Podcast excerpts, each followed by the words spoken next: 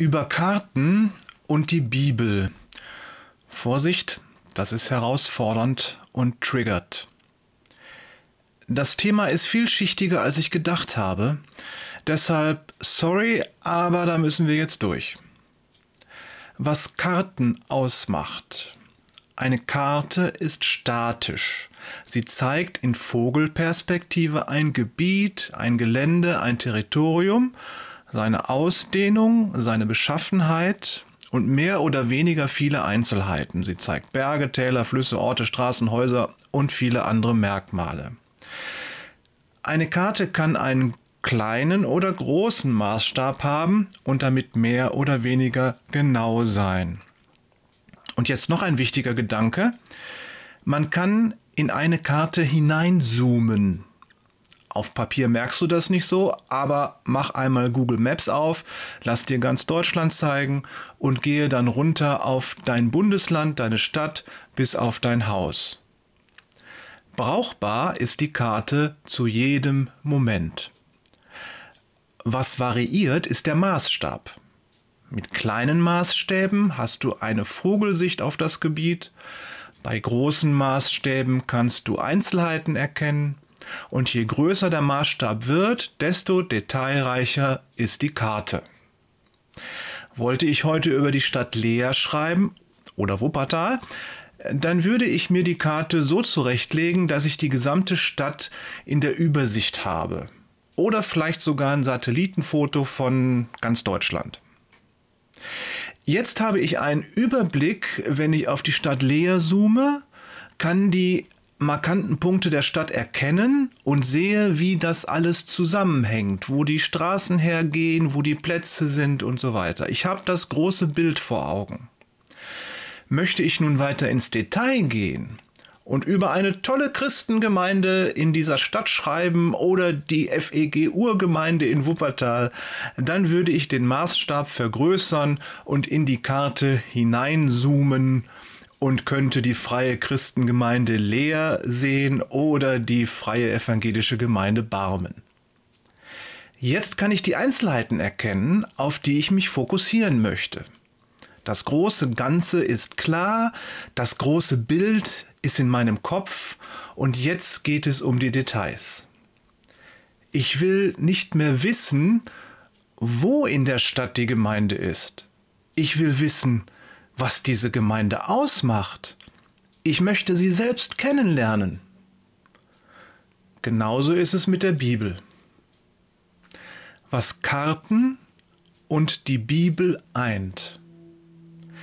Die Bücher der Bibel geben uns eine Vogelsicht auf die Realität, soweit Gott sie uns enthüllt und wir sie verstehen können. Wenn wir die Bibel in ihrer Gesamtheit lesen, dann haben wir das große Bild. Der Maßstab ist wie bei einem Globus oder bei einem Satellitenbild winzig. Und wir können hineinzoomen, den Maßstab größer und größer machen. Wir können lesen, was Jesus unter Nächstenliebe versteht. Wir erfahren, welches Gebot dem Herrn am wichtigsten ist. Wir bekommen sogar einen Ausblick, wie es sein wird, wenn hier auf der Erde alles vorbei ist. Die Bibel ist für das Leben, was Google Maps für die Erde ist, nur noch viel besser.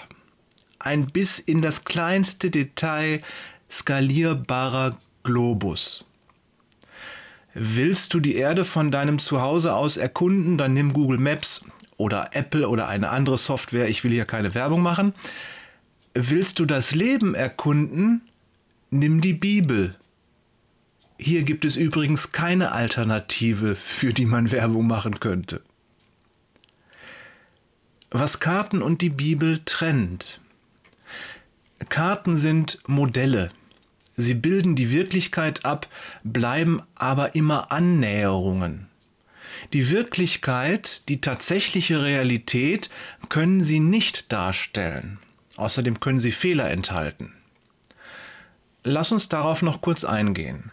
Mein Vergleich der Bibel mit einer Karte kommt an dieser Stelle an sein Ende. Das liegt in der Natur der Sache. Vergleiche können, und das haben sie mit Karten gemeinsam, die Realität eben immer nur annäherungsweise abbilden.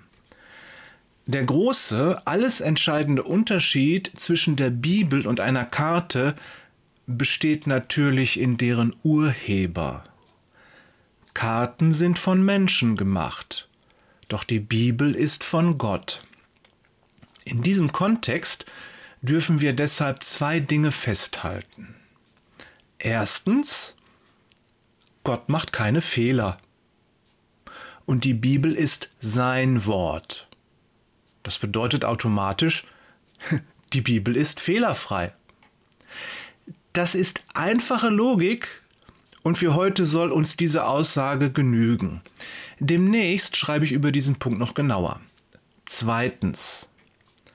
Karten können die Wirklichkeit nur andeuten, doch die Texte der Bibel bilden die Wirklichkeit derartig genau und vielschichtig ab, dass wir als Menschen Mühe haben, sie mit unserer erlebten Wirklichkeit in Einklang zu bringen. Wie meine ich das? Lass uns für ein kleines Beispiel in den Epheserbrief schauen.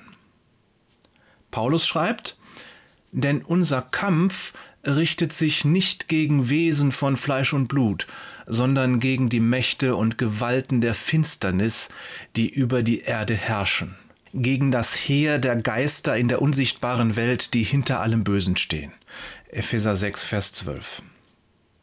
Unsere erlebte Wirklichkeit ist ein russischer Diktator, der ein Nachbarland mit Krieg überzieht und die ganze Welt an den Rand eines Abgrundes zieht, in den wir nicht hineinzuschauen wagen. Aber ist das die tatsächliche Wirklichkeit, die Realität? Der Bibelvers legt etwas anderes nahe. Die Bibel zeigt uns die Hintergründe, Sie zeigt uns, dass die Realität sehr viel komplexer ist, als wir uns das überhaupt vorstellen können. Wir können es auch anders sagen. Während menschliche Karten sich der Wirklichkeit nur annähern, zeigt uns die Bibel, dass unsere gesamte menschliche Wirklichkeit nur eine Annäherung ist an die göttliche Realität. Oh, das reicht mal jetzt für heute, oder? Lass uns morgen weitermachen. Schönen Gruß von Jörg, der immer wieder von der Bibel fasziniert ist, Peters und Thorsten, der sich gerne von der Bibel überraschen lässt, Wader. PS in den Show Notes findest du die Google Maps Daten der Freien Christengemeinde Leer, wo Jörg Peters zu Hause ist, und von der Freien Evangelischen Gemeinde Wuppertal-Barmen, wo Thorsten Wader zu Hause ist komm doch mal vorbei zum nächsten Gottesdienst am Sonntag oder so. Wir sehen uns.